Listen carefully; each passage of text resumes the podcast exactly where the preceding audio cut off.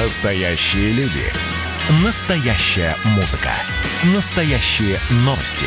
Радио «Комсомольская правда». Радио про настоящее.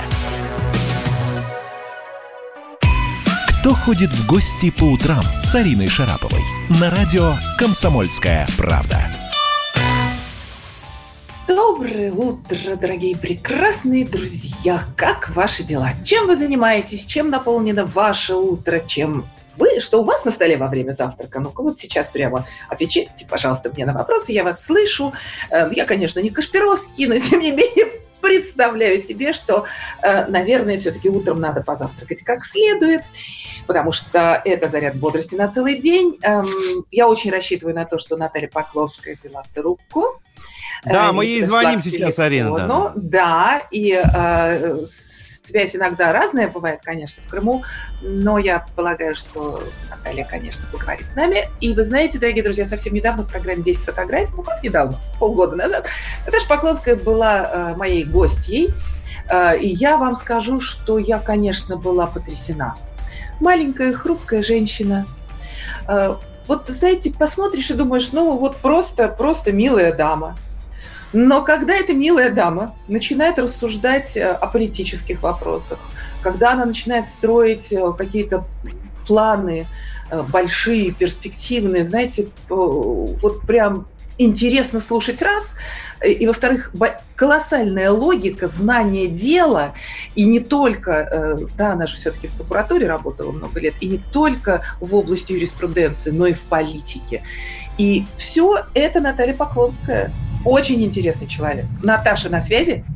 А, а еще нет, Арин. Звоним как раз, давай. Арин, тот самый случай, да-да-да-да, наш звукорежиссер Евгений без да. устали нажимает на кнопки. А, тот самый случай, угу. когда внешность, ну, никак не, не сечется, да, с внутренним миром, с компетенциями и, и да, так далее. Да, абсолютно. Абсолютно, это удивительно. И знаете, это даже очень удобно. Вообще очень удобно быть женщиной, я вам скажу, дорогие мужчины, соведущие. О, какие у вас сексистские да. шутки. Да, нет, абсолютно не сексистские, это просто, знаете, опыт. Э, потому что вот на тебя смотрят и думают, господи, так она же блондинка, ну что ж с нее-то взять? И, понимаете, это самое опасное. Вот когда женщина блондинка, она, во-первых, может быть крашеной блондинкой, и вот в этом опасность, понимаете? А мужчины-то какие? Они же не понимают, какого цвета. Э, но, э, да, ну, я рада, что Наталья на связи. Наталья, доброе утро. Доброе утро, Арина. Доброе утро, рада-рада вас слышать. Э, как вы поживаете? Чем занимаетесь с утра пораньше? Ой, я уже э, все свои утренние хорошие дела выполнила, настроение подняла, и теперь э, по домашним делам э, на стройке своей, потому что дом строю, никак не дострою, но надеюсь, уже скоро э, все получится и переедем с дочкой в собственный дом. А так э, настроение хорошее, при, при, погода замечательная, в Крыму солнышко, вот, может быть, слышите, птички чирикают даже. Да, поэтому все знаете, хорошо.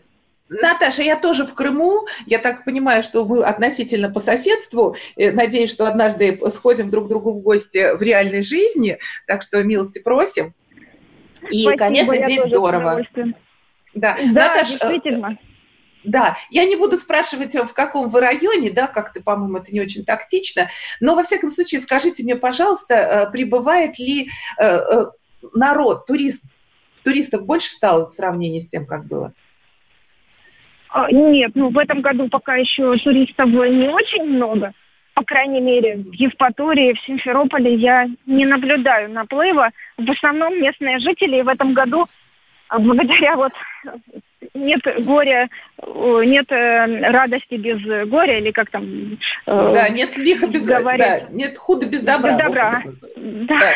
да. Вот, так э, местные жители хоть попали на море в этом году. Мы выезжали, да. и местных полным-полно. А раньше местные ведь как, один-два раза на море заедут, и все, и постоянно в работе, море под боком, никто не ходит. Либо некогда, либо еще что-то.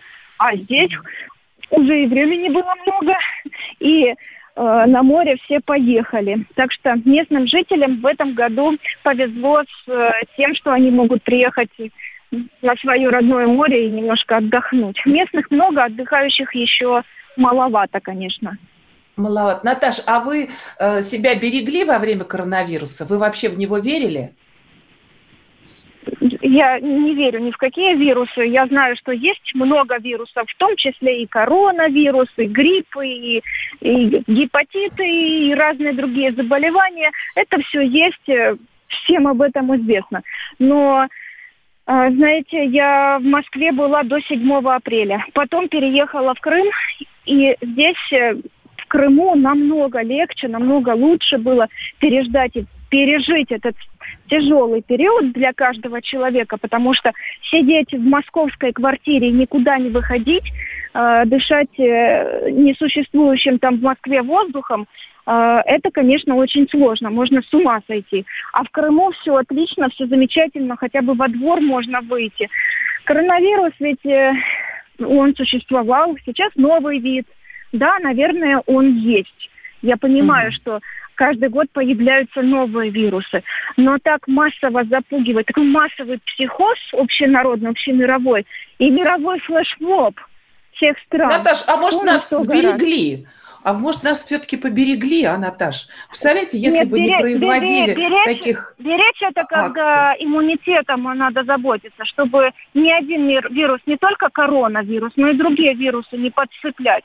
А люди, когда с таким со слабым иммунитетом в тепличных условиях, конечно, им легче всего заразиться любым вирусом. Поэтому тут, конечно, я поддерживаю наше государство, наше руководство. Это безусловно. Но что-то надо продумать так, чтобы у людей иммунитет, наоборот, поддерживался, а не убивался нахождением в четырех стенах, в домах, в квартирах и э, запретом выхода на улицу. Это сложно продумать и придумать, но что-то надо делать. Наташа, ну ведь смотрите, в результате этого коронавируса, в результате этой э, эпидемии было построено много новых инфекционных блоков, того, чего, в общем, на самом деле в мире-то нет, а в России, кстати, слава богу, инфекционная система не была разрушена, э, противоинфекционная система не была разрушена. Так вот, э, построили много новых блоков, есть много мест, куда можно пойти лечиться в случае, если ты чем-то заразился. Это же прекрасно, есть же какие-то позитивные Это страшно, это не, это не прекрасно, это ужасно и страшно. Потому что Почему? каждый день смотреть Лишь... по телевизору и в интернете, что для вас э, э, люди дорогие строятся новые госпиталя, там и военные, и не военные, коек хватит на всех – это на самом mm. деле не прекрасно, а страшно. Я вот тут вот возражу, потому что на меня это действовало очень негативно. Лучше ну, строить, но об этом сильно не говорить. Это страшно. Mm-hmm. Ты себя внушаешь, что все равно придется попасть в эту э, больницу, инфекционное, неинфекционное отделение. Лучше пусть люди будут здоровы и поменьше инфекционных. А больницы mm-hmm. должны работать не только на коронавирус, но и на другие заболевания. Очень много болячек, которые остались без внимания. Везде был сплошной коронавирус, других заболеваний не существовало. Раковые заболевания, которые тоже приостановились на определенный период времени. А, там стоматология не работала, люди не могли попасть. Еще что-то, еще что-то. Это очень сложный период для людей. Да, наше, э, наше руководство предпринимало все возможные меры – но, конечно, не без недочетов, и эти недочеты прекрасно всем известны, и я надеюсь на то, что и уверена, что они будут э, доработаны с учетом полученного опыта. Наташ, а вот э, довольно широко сейчас э, распространившаяся информация про схиегумена Сергия, который, насколько я знаю, еще ваш духовник, если я не ошибаюсь, конечно. Ошибаюсь, и вот он... Ирина. Ошибаюсь, да, нет, тогда, ну вот слышали, наверное, да, вот эту историю про... Да, Сигу, конечно, слышала. Да, который просто сейчас э, устраивает какие-то такие э, бунты и довольно странно себя ведет относительно вопросов э, карантина, да, и вот уже там даже меняет власть в женском монастыре, в котором он был духовником то есть это какая-то крайне радикальная ситуация в церковной среде. Что происходит, на ваш взгляд? Почему э, коронавирус дает возможность кому-то вот в результате создавать такие практически революционные ситуации? Зачем это надо? Получается, что люди этим пользуются. Ой, пользуются все, кому не лень. Каждый пользуется в свою пользу этим коронавирусом. Вот. А говорить, если об ситуации, о ситуации в Екатеринбурге с этим монастырем, то Сергий является не духовником, насколько мне известно. Я знаю, что он построил этот монастырь с нуля. То есть все, что там стоит, в Екатеринбурге, на Урале, в лесу, э, монастырь огромный. Это все построил э, Сергий со своими прихожанами. Я уж не знаю, как это у него получилось, наверное, трудно. Вот. И сегодняшняя спекуляция на тему вот его, там, э, религии, РПЦ, это такая тонкая, болезненная тема для людей, что я бы... Я, я не беру смелость на себя где-то как-то там э, характеризовать эту ситуацию. Могу сказать одно. Значит, что-то в РПЦ не все не все так в порядке и гладко. Ведь столько лет он работал э, в РПЦ, никто замечаний не делал. А здесь вот э, такая история.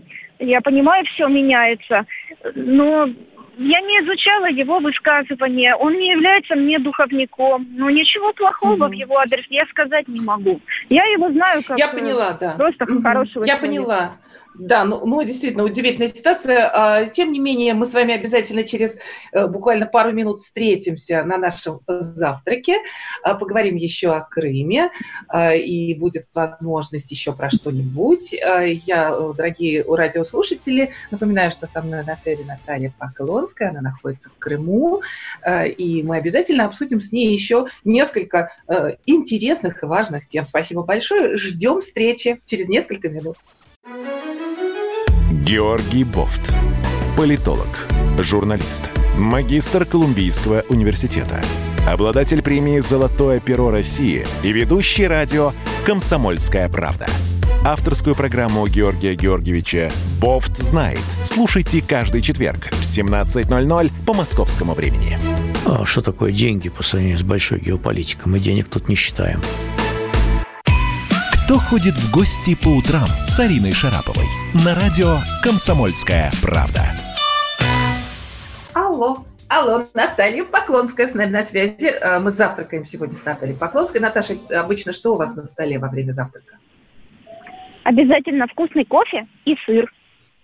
Да, вот тоже, и, да, сырная да. душа, прям люблю. Да. А сейчас в Крыму такие да. вкусные сыры, кстати, делают, правда? Просто роскошно. Да, это вообще отличные домашние сыры. Я очень люблю козий сыр.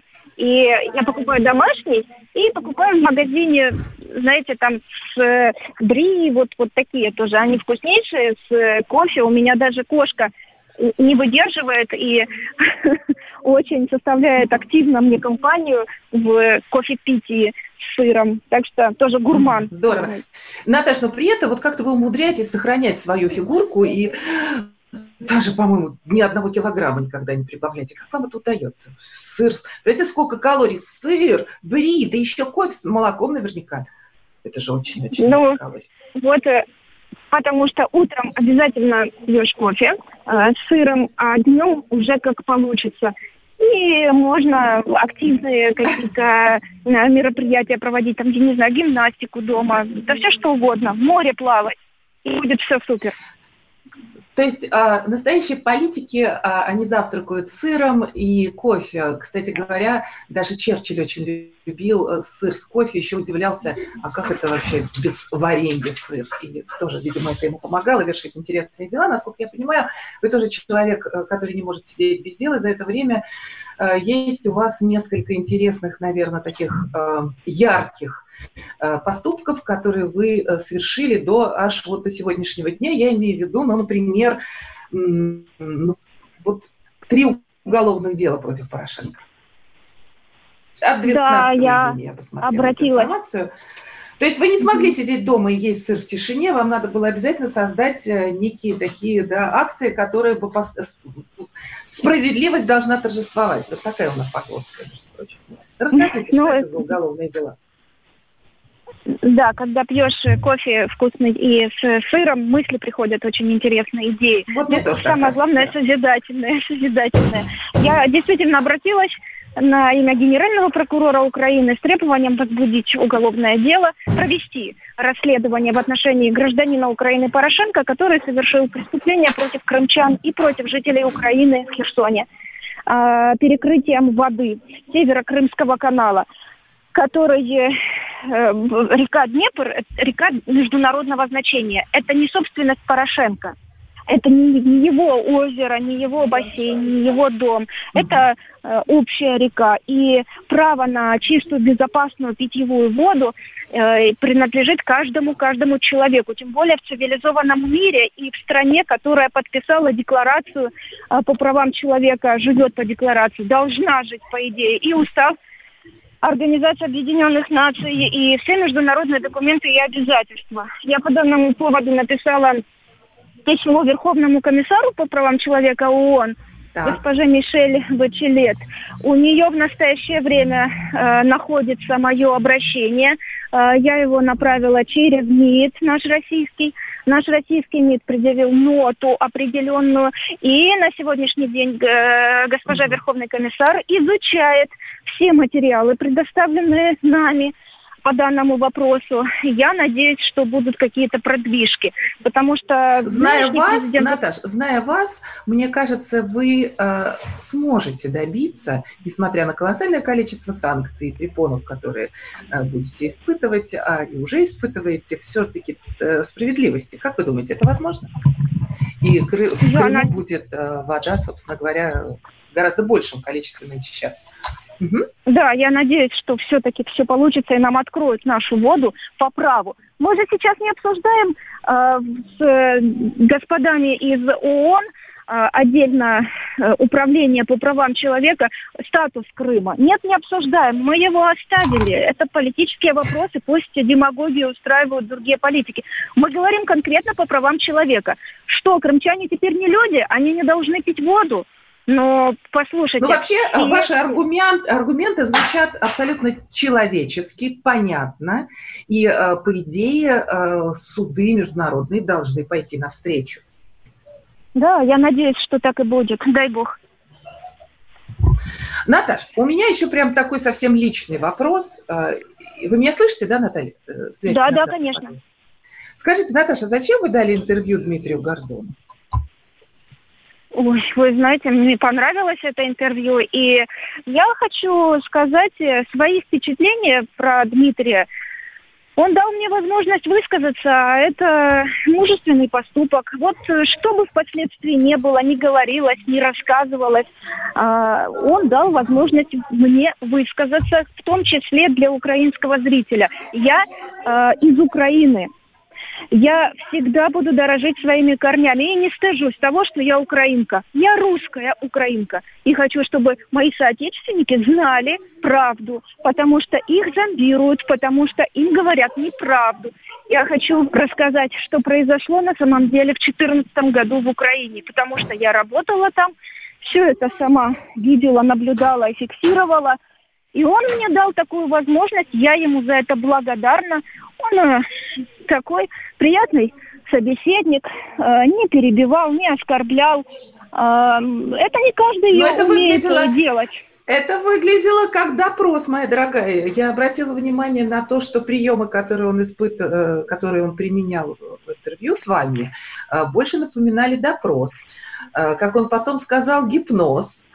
И я, конечно, аплодировала вам, честно. Да ладно, я сейчас открою тайну. Я его тоже гипнотизировала как женщина. Правильно. Очень удобно быть женщиной, совершенно Мы друг друга гипнотизировали, да. Я думаю, у нас да, ну, при... А, да, но у, у вас-то, может, и получилось, но в результате это интервью, конечно, было искажено, и интерпретация этого интервью, на мой взгляд, там э, получила некий иной характер, потому что, видите, он собрался, э, вот, этот, вот это интервью, это его вклад в будущий судебный процесс в Гааге против нас. Вы не да считаете, я не возражаю, пусть, пусть, пусть отправят в Гаагу, там и правду услышат. Я могу приехать лично рассказать в Гааге, потому что я еще не все сказала. А, кстати, вы же его пригласили в Крым. Почему он все время отказывается? Что такое? Он же журналист настоящий. Настоящий журналист – это свойство, знаете, такое любопытство. Главное свойство журналиста. Он должен сюда приехать. Почему он не приедет? У него есть качество журналиста, при, причем положительное качество, я ему могу сказать такой комплимент. Но э, дело в том, что на тот момент, во-первых, карантин, во-вторых, его принц, принципы. Он говорит, что я не могу сейчас ездить из-за позиции по Крыму, по Донбассу. Это его позиция.